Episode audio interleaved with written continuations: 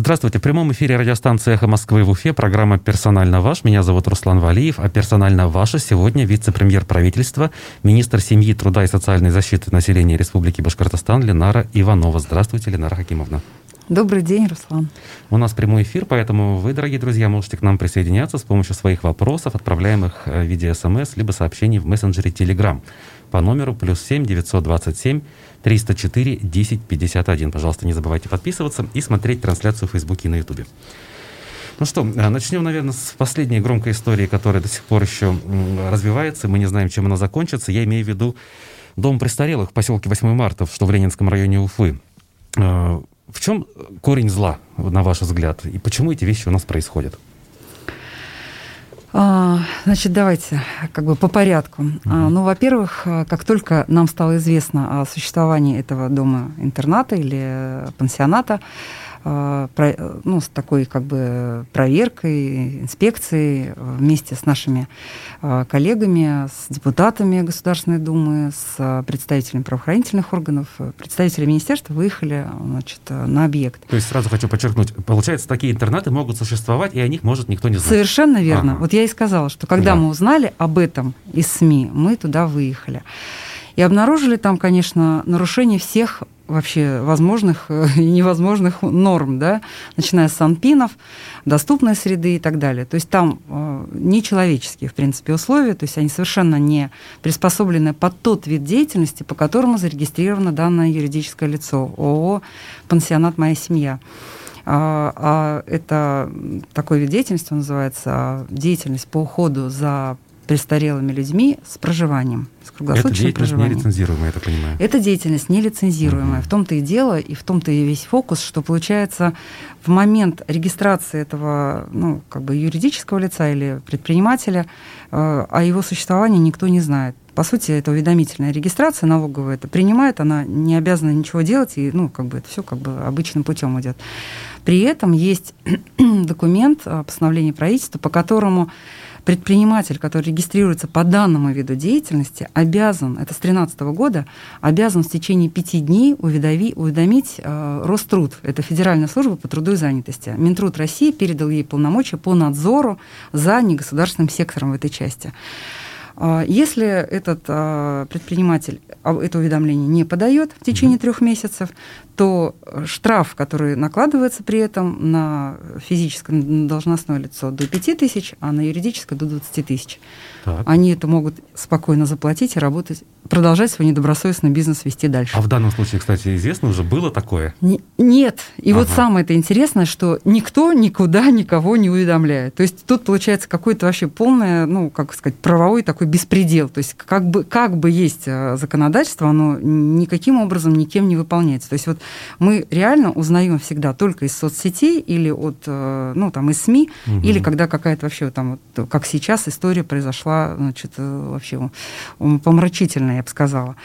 Э, это фактически дома-невидимки, то есть мы реально их не видим. Поэтому тут надо, естественно, мы движемся в ту сторону, значит, у нас в смысле сейчас подключился, подключились к нам депутаты Государственной Думы, мы будем предлагать внесение изменений в закон номер 442, это наш закон о социальном обслуживании федеральный, а, чтобы вот а, мы вообще ведем реестр поставщиков социальных услуг, то есть мы как уполномоченный орган, министерство ведем, ну, как бы, получается, реестр добросовестных угу. поставщиков. То те, которые заявились открыто, со всеми своими уставными документами и так далее, но, получается, обязанности вхождения в этот реестр нет она добровольная, вот это, ну, в смысле, вот это, вот это право, оно как бы, это право, не обязанность. И вот мы считаем, что это должно быть обязанностью всех, кто ведет такую деятельность.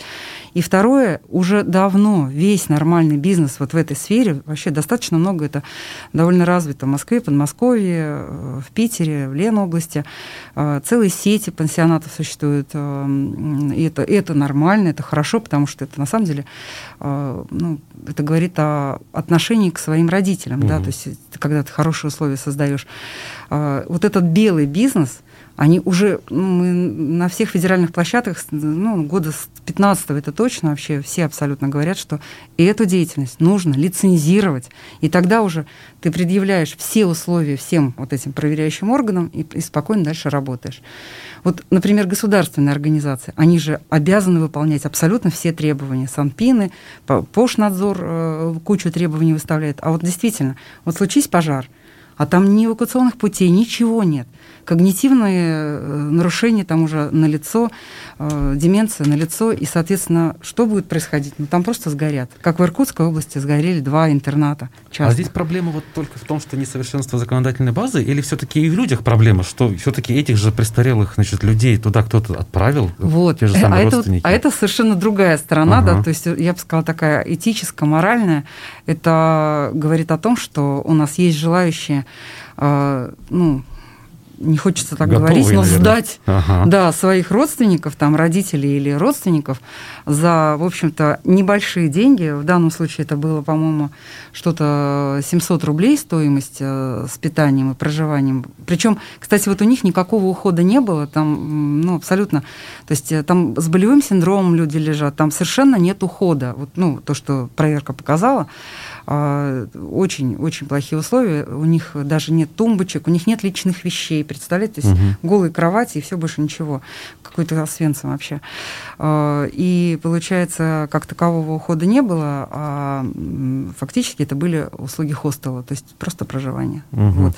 А есть у родственников э, таких вот людей, кто нуждается в соответствующем уходе, выбор? То есть идти ли вот в такую вот, значит, частную контору, где неизвестно что, или там идти, может быть, подороже, или, или бесплатно вообще государственное учреждение? А, вот очень правильный вопрос, потому что возможность, э, выбор точно есть.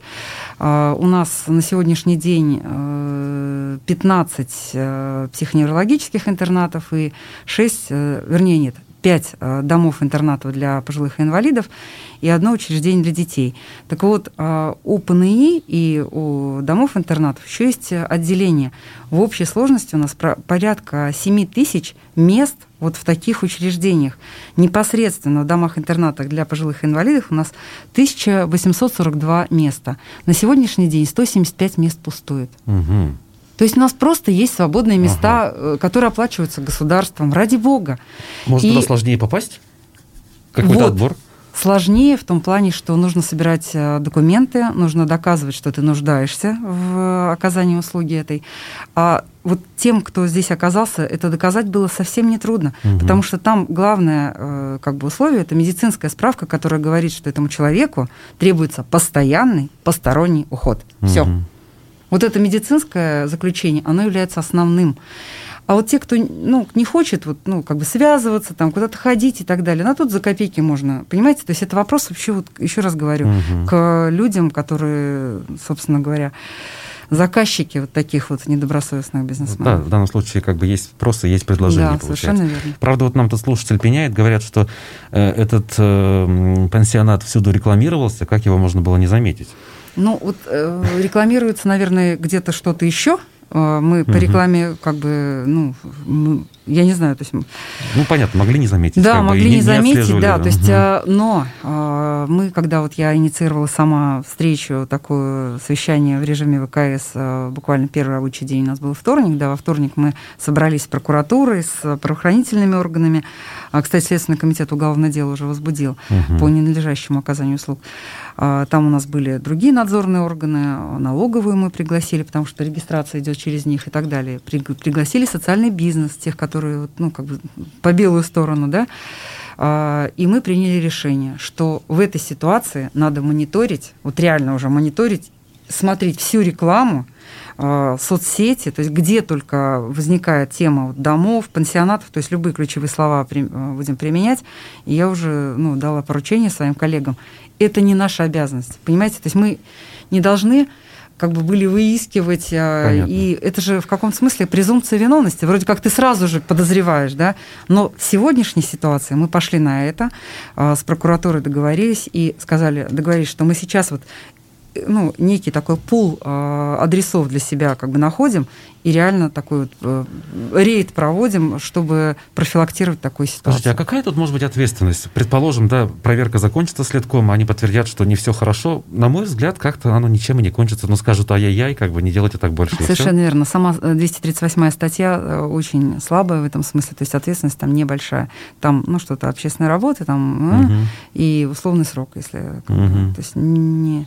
Ну, в смысле, есть срок такой, но нет прецедентов реального срока. Угу. Поэтому... Ну, понятно. То есть надо сейчас следить за тем, что депутаты с этим сделают, какие правки внесут, да, внесут совершенно вообще. верно. Мы считаем, что надо привлечь вот это хорошо, что привлеклось к этому большое внимание. Завтра на Первом канале должен быть э, сюжет, ну, в смысле, должна быть угу. э, разборка этой темы. Понятно. Или завтра, или послезавтра. Но сегодня съемка, одним словом.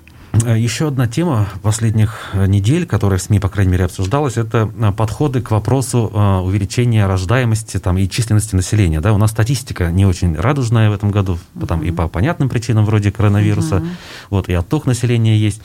Мы тут э, журналистами обратили внимание, что немножко разный подход в правительстве у разных ведомств. Э, например, вы, как министр семьи, в общем, ратуете за то, чтобы как можно больше женщин рожали, меньше делали абортов. А из уст Максима Забелина прозвучало, что вот у нас есть другая крайность. Семьи зачастую в погоне за какими-то субсидиями, материнскими капиталами нежеланных детей рожают, и в итоге они болеют, и как бы это тоже плохо. Получается, что вот как бы на один и тот же вопрос с разных сторон взгляды из одного органа, так скажем. Вы знаете, Максим Васильевич э, не, как бы, не возвел это в абсолют, то есть он э, не сказал, что все так делают, и ну, что понятно, это какая-то там да. массовая угу. проблема. Он отвечал на конкретный вопрос, это, э, получается, ответ вырван из контекста. А, когда у него спросили, почему у нас такая младенческая смертность, он сказал, половина из этих смертей социальные, потому что семьи в таком состоянии материальном, что они они ради того, чтобы оформить мат-капитал, а там же по факту рождения это происходит, вот, вот так был, э, в общем-то, дан ответ, поэтому у нас никаких противоречий в этом смысле нет, а, потому что то, о чем мы говорим, это единицы. Угу. Это реально единицы. И ну, мы все это прекрасно понимаем. И ответ был только про это. А вообще э, у нас, э, ну, как бы на мой взгляд, такой достаточно научный подход, то есть мы полностью разложили вообще тему э, демографии, то есть э, вот первое, чем мы занялись, это темой рождаемости. Сейчас у нас на подходе следующий, так сказать, сет – это миграция угу. и смертность. То есть что мы сделали с рождаемостью, ну, в смысле, с, с, этим, с этой темой?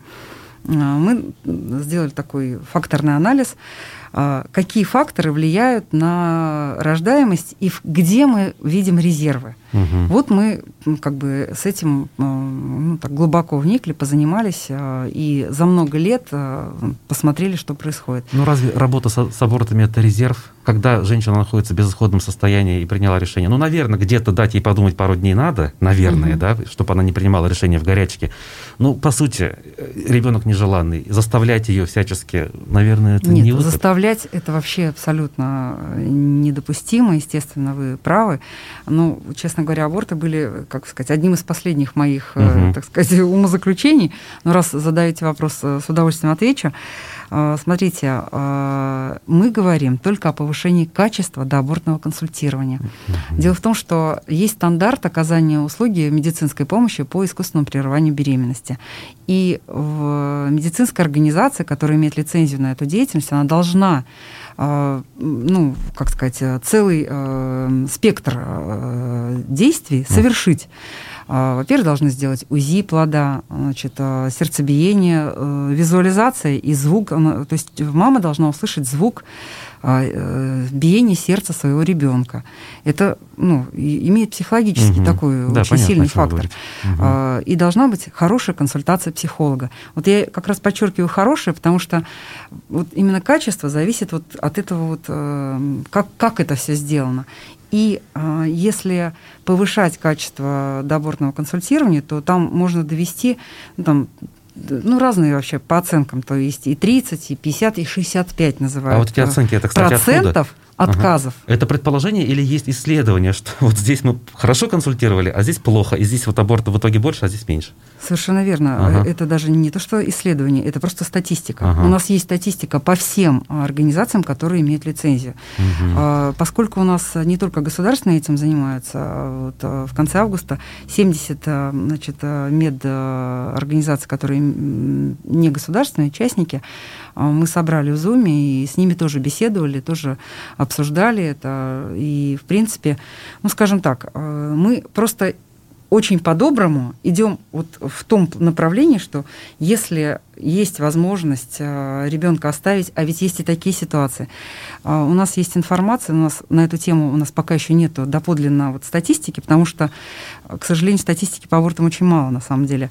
Но по другим регионам мы выяснили, что 30% э, прерванных беременностей – это третьи дети. Угу. Вы понимаете, то есть это не какая-то девчонка, Понятно, которая нечаянно, которая де- здесь угу. делает, ну, в смысле, ей совершенно некуда деться там и так далее. Это совсем не тот случай. Это, ну, нормальная вот женщина.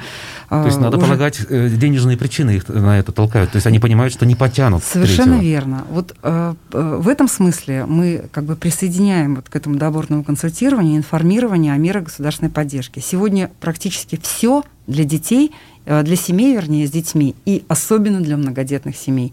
У нас беспрецедентный вообще, на самом деле, сейчас вот пул э, вот этих мер. Поэтому, э, оценив вот это все, то есть ипотека, пожалуйста, значит, мат-капитал, пожалуйста. И вот все вот это соединяя, получается, там и меры, в смысле, и льготы по ЖКУ, там, ну, то есть вот угу. реально большой там набор. И самое главное, вот а, я, получается, немножко сейчас, как сказать, не, не по своему сценарию иду, но э, это важно. А, именно в этом контексте. Э, вот почему третьи дети нам сейчас очень интересны? Потому что мы а, из-за того, что у нас всегда по синусоиде демография развивается, мы потеряли, ну, уже у нас нет вот этого молодого поколения а, с 20 до 29 лет, то есть на треть это поколение меньше, чем группировка э, возрастная от 30 до 39 лет. Угу, И мы угу. вот этих женщин от 30 до 39 лет имеем сейчас рекордное количество. Вот за всю историю наблюдений не было такого количества женщин в этом возрасте в да, нашей стране мое никогда. Поколение, да, я знаю, у нас было очень много. Вот, вот понимаете, да, то есть именно вот это поколение, получается, сейчас а каких им рожать? Вторых, третьих, да, ну, то есть они да. уже первых давно родили, так ведь, да. Поэтому мы на первых, ну, как считаем, что это, как бы, они все равно родятся. Те, кто хоти, хочет, они все равно родят. Они позже стали жениться, замуж выходить, позже детей рожать, но они все равно их родят. Хотя надо стараться, чтобы пораньше. И на это нужно меры госрегулирования направлять. Это, это мы тоже э, думаем об этом. А, там жилищные вопросы, все, это очень важно.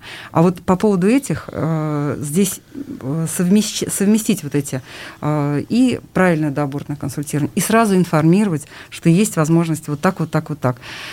Тут ну, много еще таких моментов, как услуги. То есть мы вообще разбили нашу дорожную карту, которую мы прямо посчитали. По каждому из пунктов у нас дополнительное количество рождений посчитано. То есть мы это все как бы абсолютно, так сказать, осязаемые вещи.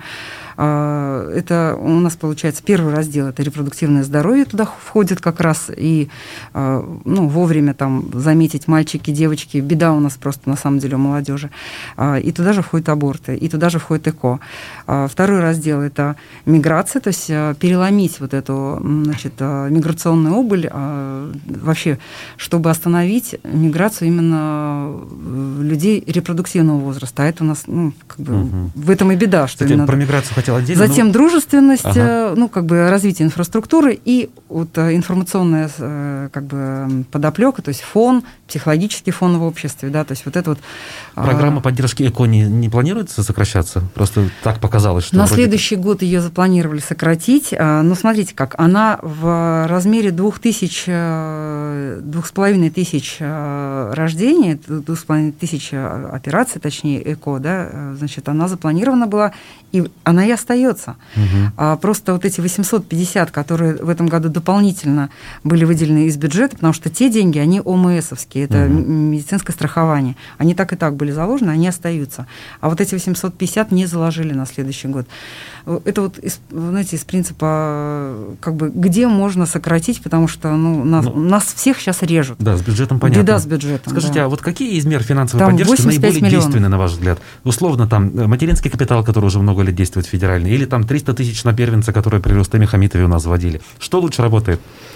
Материнский капитал в момент его введения сыграл колоссальную роль, он и сейчас продолжает работать. Вообще нужно понимать, что надо четко разграничивать меры демографические и меры социальной поддержки, которые, что называется, чтобы угу. штаны не упали. Да? А, меры э, демографические это угу. только вот такие, как мат-капитал, только, угу. только а, большие, объемные, как а, ипотека и так далее. То есть жилье это серьезные вещи. Все, что там измеряется там, сотнями рублей, это только меры социальной поддержки. Они не влияют на демографию вообще. То есть они просто поддерживают семьи. Это две разные вещи. Вот. А вообще про 300 тысяч это... Давайте я... начнем со второй части да, про 300 тысяч. Я напомню, что в гостях нашей студии э, вице-премьер Ленара Иванова. Мы скоро вернемся, далеко не уходите. Персонально ваш. Продолжаем программу «Персонально ваш» в прямом эфире «Эхо Москвы» в Уфе. Меня зовут Руслан Валиев. Вместе со мной в студии вице-премьер правительства, министр семьи, труда и социальной защиты населения Башкортостана Ленара Иванова. Я напомню номер для ваших смс-сообщений плюс семь девятьсот двадцать семь триста четыре десять пятьдесят один. Мы остановились на преимуществах и недостатках э, финансовых мер поддержки рождаемости. Вот 300 тысяч вы хотели сказать. В итоге это Да, я хотела нет? договорить. Нет, абсолютно не сработало, потому что оно и не могло сработать, а поскольку а, заложено было условие рождения первого ребенка до 35 лет. 99% э, семей до, до 35 лет первого уже рожает. Угу. Поэтому мы этим ничего не стимулировали абсолютно. Э, набрали что-то типа 2,5 миллиарда долгов перед людьми, потому что все, кто угу. имели на это право, заявились, естественно. И не получили до сих пор, а, Нет, зачем они получили, а. но просто это длилось э, ага. два года, то есть это все, по-моему, даже 2020 годом заканчивалось. То есть очень муторно и тяжело мы это все заканчивали. А это рассчитано было только на, э, по-моему, 17-18 угу. годы ведь, да? То есть, а 19-20 мы продолжали еще рассчитываться. Вот. Э, хотя, еще раз повторюсь, эффекта это не имело. Поэтому это вот очень важный момент, вот регулировка. Вот это наша задача как раз. Вот мы к этому сейчас вот только так относимся. Если ты копеечку тратишь, тогда это тогда должно какой-то приносить ну, реальный как бы, вклад в демографию. То есть мы вот меры эти рассматриваем с точки и меры, которые связаны с услугами. Например, услуги по присмотру и уходу за детьми. А, вот, например, третьего женщина почему, может быть, не хочет рожать? Потому что у нее разгар карьеры. Угу. Ей охота там расти, там быстро восстановиться и выйти на работу. И она может так бы и сделала, если было куда деть ребенка. Да, не у всех бабушки и дедушки рядом. А, и, соответственно, вот здесь мы сейчас очень активно развиваем тему и дошкольные сертификаты, то есть а, поддержка, когда именно за человеком идут деньги, в том числе, когда этот сертификат можно отдать сертифицированной няне. Угу. То есть няне, которая обучена и прошла, ну, как сказать, проверку и аттестацию, да, то есть э, чтобы слово сертификат не, не путать. Вот, соответственно, услуги, э, которые помогут э, семьям жить э, более комфортно, быстрее освободить рабочие руки мамы, они очень сильно влияют. То есть там тоже все это рассчитано. Говорим мы сейчас и о продленках, и об удобном медосмотре, потому что если тебе нужно в садик или в школу отправлять ребенка, это целый квест, там, потому что в разных концах города, чтобы все эти собрать справки, да, это все знают. Вот, вот это все сейчас в пуле нашей работы. То есть вот этим мы прям каждый день занимаемся. То есть Минздрав свои приказы меняет, чтобы вот этот удобный медосмотр сделать. Да? Вот, кстати, у нас одновременно идет башкирское долголетие. Так. Ну, знаете, да, 1 октября Ради Фарич заявил о нашем проекте «Башкирское долголетие». И там тоже будет, а, ну, как бы, тоже удобный медосмотр, только для пожилых. То есть там будет день, что называется, здорового пожилого, так же, как есть день, день здорового ребенка, да, то есть когда они приходят и только ими занимаются, и, ну, то есть больше в это, то есть все для них. Ой, и э, все очень большая, надо к другой. Да, да, смотрите, хорошо. Вот, э, один из способов по увеличению численности населения, там, в частности, республики, это привлечение мигрантов. Э, вот и вы высказывались по поводу трудовых мигрантов, и не очень однозначную реакцию это предложение вызвало в общественности. Как-то вот можете пояснить, о чем речь все-таки? А, Ведь... Просто потому что, как всегда, у нас все вырывается из контекста, и каждый в меру своего понимания это все трактует. А, мигранты мигрантам рознь, да? Значит, а, во-первых, а, конкретно я говорила о ребятах, которые поступили учиться в наши вузы, угу. и я говорила о том, что нужно помочь им э, с оформлением гражданства, если они хотят после окончания остаться у нас. То есть студентам вузов, прежде Конечно. Всего. Ага. Это, получается, квалифицированные специалисты, молодые, как правило, ребята, то есть, э, ну, именно половой состав говорит о том, что в основном Тогда это должен спросить, а мужчины. А есть данные, сколько таких? Может, их единицы вообще? Три с половиной тысячи. Ага. В нашей республике сегодня три с половиной тысячи, понимаете? То есть это абсолютно ну, живые люди, да, то есть они а, могут э, составить, э, ну, как сказать, пары нашим девушкам, да, то есть это квалифицированные, которые знают русский язык, э, это специалисты. Они в аспирантуру поступают, но оформить гражданство для них страшная проблема. И я именно об этом говорила. Вот кто как преподносит, это уже совсем другое как бы дело. Вот, это раз. Второе, а, если говорить уже вообще просто о трудовых мигрантах, тоже. А, если грамотно работать э, с оргнабором, есть такой, э, ну, так сказать, такая процедура, а, которую курирует Федеральная служба по труду и занятости, то, э, допустим, с Узбекистаном, вот сейчас у нас такое соглашение пока идет с Самаркандской областью, можно для наших работодателей заказывать конкретных работников, а на определенные тяжелые работы, к сожалению, у нас население не особо идет. Угу. Дорожные рабочие, стройка, ну, то есть на стройке очень много профессий когда мы прямо заказываем себе, а, и обязательно мы должны быть уверены, что там будет а, нормальное знание русского языка и основ законодательства, чтобы человек понимал законы этой страны. И получается, они сюда приезжают под конкретные заказы работодателей наших. Вот это тоже, на мой взгляд, совершенно нормальная миграционная история. И если они нормально здесь впишутся, все здесь им понравится, климат, а, окружение, место, где они живут и так далее, то почему бы им здесь не осесть? Понимаете? То есть это, опять же, нормальные трудовые ресурсы. И при этом это еще и репродуктивные ресурсы. То есть я, ну, как бы не, вообще ни, никогда не за, вот, как бы сказать, огульные какие-то вещи. То есть очень точечно, если заниматься, то есть это нормальный, хороший такой приток э, людей, э, которые ну, так скажем, не, не испортят нам абсолютно угу. так, ну, на, понятна нашу ваша позиция. Да, Хотелось бы немножко картину. о сиротстве поговорить, причем начать вот с такого самого ну, рождения, что ли. Есть такое понятие, которое вызывает тоже дискуссии в обществе, это бэби-боксы.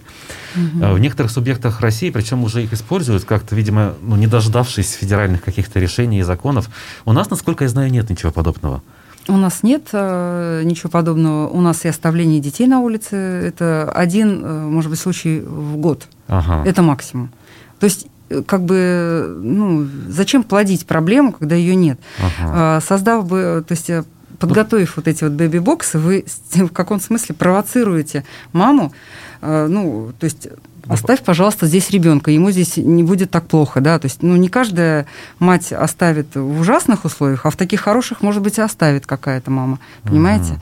То есть, ну, я считаю, Понятно, что даже что нечего про... обсуждать. А есть э, какая-то критическая масса, что если вот возникнет проблема, и угу. надо будет принимать решение? Или это как-то вот... Да, ну, надуманная проблема, на самом деле. То есть, вот, понимаете, давайте говорить о значениях числовых, которые измеряются тысячами, сотнями тысяч. Мы сейчас говорим о единицах. Угу. У нас есть э, прекрасная программа от э, значит, э, профилактика отказов от, новорожденных, от новорожденных, от новорожденных, когда, значит, вот это вот мы, у нас, как сказать, можно уже там сотни как бы детей, которые благодаря этой работе на самом деле ну, остались у мамы, да, то есть а, они должны были быть оставлены мамой в роддоме. Вот это замечательная работа. То есть вот то, о чем вы говорите, понимаете, ну угу. что на это время тратить эфирное? Ну, Там слушайте, нет понял. такого. А вот э, программа оставления значит, ребенка с матерью, если она вроде как хотела оставить, а насколько это хорошо? Ведь мать не хотела ребенка, она как она его будет расти, растить, воспитывать вот нежеланного я вам, ребенка? И в случае с абортами рассказывала, что если психолог поработает с мамой, с ее э, окружением, то есть, как правило, это с родителями, да, то есть, как правило, у нее не бывает мужа. Угу. Ну, в этом и проблема основная. Если поработать именно с семьей, и в итоге, ну, как бы все приходят к выводу, что оказывается, в принципе, нормально, то есть часто же бывает, что э, эти девочки, они просто даже не сообщают э, о своем, ну, вот этом положении и скрывают от родителей, то есть просто боятся в прямом ну, смысле. Да. Но, как правило, все люди, и все в итоге заканчивается благополучно. Поэтому э, очень хорошая такая добрая, правильная психологическая помощь в данном случае просто ну, вершит чудеса просто. Поэтому это все очень перспективно. То есть мы сразу э, ну, как десятками сирот, э, как сказать, не получаем Понятно, в результате этой работы. Вот это, вот это вот очень хорошая работа. У нас это очень хорошо организовано было в Уфе.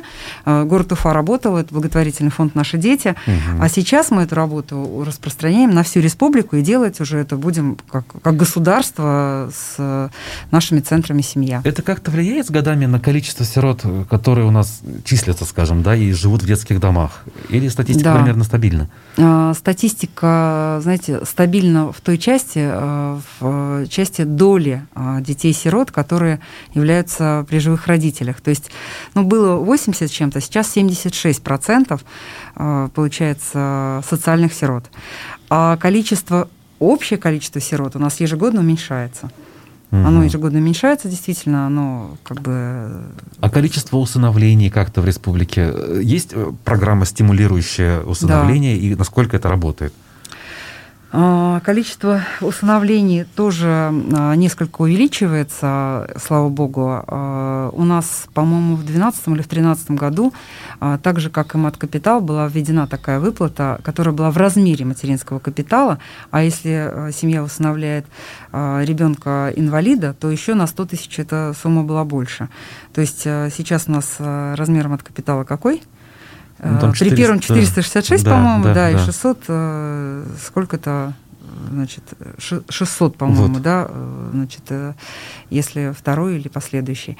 Вот, значит, в размере 600 тысяч у нас сейчас выплата за первого за усыновленного ребенка. И вот начали появляться как раз истории, связанные с такими нерадивыми родителями, которые в погоне за деньгами начали усыновлять чуть ли не пачками детей, причем с заболеваниями, да, желательно, mm-hmm. чтобы как можно больше денег получить. И это вызвало другую проблему – вот как с этим быть? Где компромисс? Ну, к сожалению, такое тоже есть. Э, это, наверное, общий вообще уровень доходов нашего населения. Это плохо, но осуждать за это тоже, наверное, неправильно. Где-то это поддержит, но ведь это и ребенок в итоге живет в итоге в семье, понимаете? Ну, формально как бы хотя, лучше, чем в детдоме, конечно. Но... Да, хотя я согласна, что ну, такая мотивация это самая отвратительная на самом деле. Я согласна. А на каком уровне можно предотвращать? Это должны эм, органы опеки муниципалитетов как-то следить за вот правильными, скажем так, действиями тех приемных родителей? Или невозможно это контролировать? Вот, и некому? А, сейчас а, у нас вообще идет прям такая перестройка темы сиротства. Значит, а, с 1 января 2020 года, вот, для сведения, мы, получается, нам Министерство образования передало эти полномочия и координация деятельности органов опеки, они муниципальные, а также, получается, подведомственные учреждения в виде домов, детских домов. Угу. То есть сегодня у нас, получается, есть 34 э, детских приюта и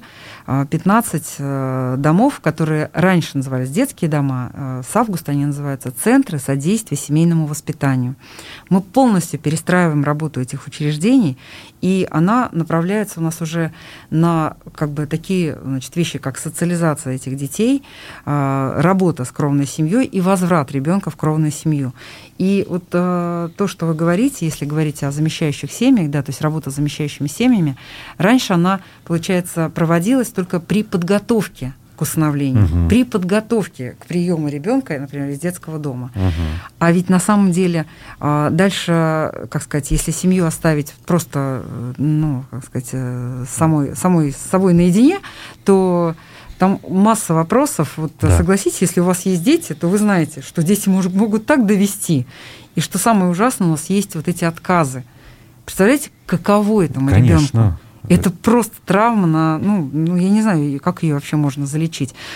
И э, сейчас мы однозначно пришли к выводу, то есть получается, конечно, мы с вами немножко рвано разговариваем, потому что этому предшествует, конечно, еще работа центров семья, чтобы у нас в принципе сироты не появлялись, да, ну, то да. есть у нас есть профилактика семейного неблагополучия, она тоже, эта работа выстроена, и благодаря этому у нас количество вообще детей, прибывающих и в приюты, и в детские дома уменьшается ежегодно уже теперь прям сотнями, можно сказать. Ага, ну то есть вот на 279 мы так. уменьшили только мест в приютах, э, на треть уменьшили. Угу. Вот. Вот, а приют это как бы предтеча перед детским домом. То есть в приют попал ребенок, уже там дальше что с ним делать, и как бы туда или сюда, да. Вот. Так вот, когда а, по детским домам, как сказать, вот уже в новом качестве, и этому, то есть мы просто поняли, что самое главное это мозги людей изменить, да, то есть мозги тех, кто с этим работает. И вот много было разных сессий, и пришли к выводу, что если детский дом, то есть центр содействия семейному воспитанию, не будет и дальше сопровождать эту семью, то в какой-то момент обязательно будет кризисная ситуация, когда будет плохо всем в итоге, и может закончиться э, вообще трагедией. И поэтому а, решили, что у нас появятся кураторы, то есть каждую семью будут вести специалисты, то есть они будут э, приглашать, общаться, переспрашивать, все ли в порядке, то есть, э, ну, там, как правило, стараются взять маленьких детей в семью, да, то есть, но когда ребенок идет в школу, это кризис. Потом пубертат – это кризис. Угу. То есть всегда есть какие-то вот, а, ну, такие а, возрастные точки, а, во время которых обязательно нам всем вообще, вот, э, когда мы воспитывали детей, я вот была бы рада, если бы мне когда-то кто-то помог, да, то есть я не знала некоторых вещей. Вот это вот все э, очень ну, как бы сейчас выстраивается, на мой взгляд, правильно. И единственное, это работа не такая, что вот раз так, и угу. как бы по, по мановению волшебной палочки. А, вот результаты точно увидите. Э, я просто Понял. анонсирую. А, тут вот вопросы поступают, они по другой теме, но все-таки эта тема в последнее время волнует. Как и где можно получить разъяснение по начислению ЕДК по новому порядку, список документов, филиалы РЦСПН, телефон не берут, очно попасть на прием невозможно. Это проблема действительно очень острая. Она касается, э, то есть у нас получателями вот этих льгот по жилищно-коммунальным услугам является 665 тысяч человек. Это пенсионеры? Это ветераны ага. в боевых действиях, ветераны труда. Так. Это ветераны войны, инвалиды войны. Это инвалиды просто. Это дети-инвалиды. Это многодетные семьи а, труженики тыла, чернобыльцы. То есть получается там 12 категорий на самом деле. Вот, а, они все получают, каждый по своему законодательству льготы. И э, главное, значит, э, что э, у нас не соблюдалось в нашей республике, из-за чего нам был вынесен протест прокуратуры, э, это то, что мы всем поровну всегда платили а, вот эту льготу по жилищно-коммунальным услугам в зависимости от места проживания. То есть в Уфе все получали там 1400 с чем-то. В Межгорье самая высокая у нас а, плата, там 1700 с чем-то. Значит, в, каком-то, в какой-то деревне, где нет, э, как сказать, э, благоустройства низкое, то есть там угу. нет водопровода, ну, нет да. канализации, отопления нет, нет отопления, угу. да, то есть все, они сами там топят дровами. Единственное, может, есть электричество. Там очень маленькая была вот эта плата, э, и это называлось стандарт стандарт оплаты жилищно-коммунальных услуг. Мы по стандартам платили всем просто одинаково. Но в законе и во всех законах, в законе об инвалидах, в законе о ветеранах и так далее, написано, а, а, значит, эм, ну, допустим, 50%, как правило, это 50%, от фактически понесенных расходов. Угу. И нас вынудили привести в соответствие наше законодательство. И вот мы э, с июля оно вступило в силу, наш э, закон о форме предоставления ЕДК. Это ежемесячная денежная компенсация. Вот здесь вот самое важное слово компенсация, потому что раньше платили, ну просто потому что ты ветеран, тебе платили. И они все привыкли считать, что это чуть ли не их часть пенсии. Что это прибавка к пенсии. А на самом да. деле угу. это компенсация. Угу. Но у нас э, еще есть такой закон, как жилищный кодекс, по которому, если у тебя есть задолженность, то ты вообще ничего не получаешь, никаких льгот, никаких субсидий, никаких компенсаций. То есть вот сейчас все это, получается, приводится в соответствие, вернее, приведено и вот люди начали эти деньги получать в уменьшенном размере, как правило. Почему? Потому что, если вот еще раз говорю, раньше все по стандарту, ну, кто-то, наверное, выиграл, но я пока еще таких людей не видела. А в основном все, конечно, ругаются, у всех уменьшилось, и, допустим, у моей мамы уменьшилось. То есть это, ну, как бы массово. А почему? Потому что у нас, а, опять же, в законодательстве существуют ограничения по площади, то есть социальная норма жилой площади берется, и по нормативам потребления. А, то есть э, не обсуждается там, значит, а, там все говорят, я плачу по счетчику. Здесь это не имеет значения. Очень хорошо. Э, ты же по счетчику можешь и на 15 тысяч воды на, налить, так ведь, угу. да? То есть тут как бы... Э, то есть мы, мы 7,5 тысяч не заплатим. Угу. Вот, вот это вот. То есть есть тут определенный элемент социальной справедливости, да? То есть теперь все как бы как, ну, как сказать, государство посчитало. Вот. И самое интересное, так сделали давным-давно все субъекты. Мы одни из последних, кто к этому привели вот наше законодательство. То есть мы держались, что называется, до последнего. Наверное, это было удобнее всем. И сейчас мы мучаемся с чем? Тем, что ресурсоснабжающая организация, которая э, нам поставляет да, вот эти вот э, ресурсы, э, там, воду, газ и прочее, они должны, получается, за каждого индивидуума, вот этого льготника, э, нам предоставить информацию, сколько он чего сделал, там, э, воды, газа и так далее. То есть у нас нет единого какого-то расчетно-кассового центра, как вот ЕРКЦ в Уфе, и то туда не все входят. Ну, да. А вообще, в основном, это пол... в ЕРКЦ, кстати, ни газ, ни электричество не попадают. То есть самые крупные там крупники у нас это Межрегионгаз и э, СКБ. Вот. А, и мы ну, как сказать, мучаем людей, что мы не можем вам ничего заплатить, потому что за... нам не поступила информация о вас.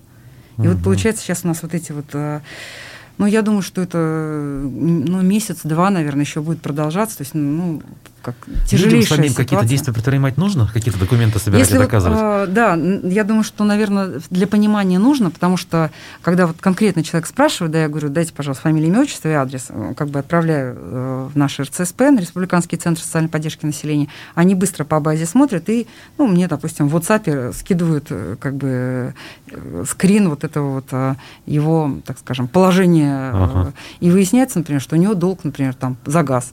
Он даже понятия не имеет, что у него когда-то был долг за газ, понимаете? А, а он, он автоматически висит. выпал, получается. Все, и, да, и, понимаете, вот эта сумма, она сразу же вычитается. А эта сумма большая. То есть все, что связано с газом, отоплением, это большой объем, там, как правило, 60% занимает. Поэтому вот, конечно, получается, придется сейчас разбираться. Это очень тягомотно, тяжело, э, нервно, да, причем для обеих сторон. Сейчас а нас, э, наших, э, получается, выплатников терзает население.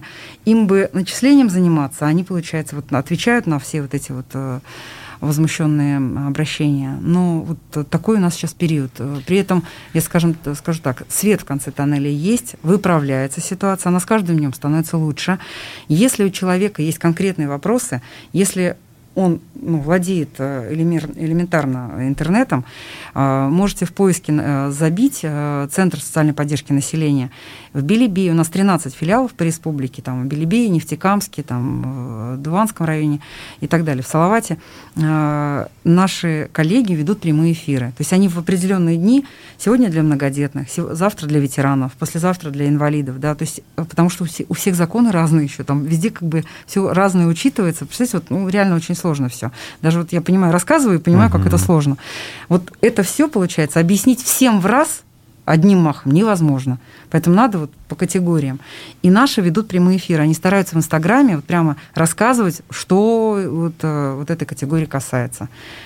А если лично тебя конкретно вопрос, то тогда, конечно, придется прямо... Ну, понятно, да, ну, разбираться. Бы, да. У нас совсем немного времени до конца. Вот еще вопрос от слушателей. А, Ленара Хакимовна, а, вы поддерживаете ли принятие закона о профилактике домашнего насилия, который сейчас застрял в Думе? Очень сложно. Я, вот как вам сказать, я очень, э, ну, как бы сожалею, да, о случаях семейного насилия, и мне понятно, что э, безумно э, жалко и больно. Э, в то же время э, я очень опасаюсь э, вот такого зарегулирования этого вопроса, то есть когда государство вот так вот лишнего вмешательства войдет, да, да, да, получается здесь, понимаете, как если ну, честно посмотреть, то вполне достаточно сегодняшнего вот, э, законодательства. Его нужно просто правильно выполнять. То есть у нас, э, как говорят милиционеры, ну что они там поругались, ну, а, да. как бы не убило же, да, не убил же э, тебя там, что ты жалуешься. Когда убьют, тогда и приедем, говорят. Да, когда убьют, тогда и приедем. Это правда вот такой вот угу. мем э, существует. На самом деле, мне кажется, вот здесь надо более вот повернуться правоохранительной системе, вот, чтобы действительно профилактировать, потому что мы же знаем случаи, когда реально убил. Убил. То есть он убил жену вот именно вот в момент вот этой вот драки. Вот, то есть это, ну, жуть, конечно, вот, но я не очень за, конечно, этот закон. То есть я, я так скажу, я очень сильно опасаюсь этого закона. Понятно, ваша позиция. Ну, наше время заканчивается. Я благодарю нашу сегодняшнюю гостью, вице-премьера Ленара Иванову. Меня зовут Руслан Валиев. До новых встреч. До свидания.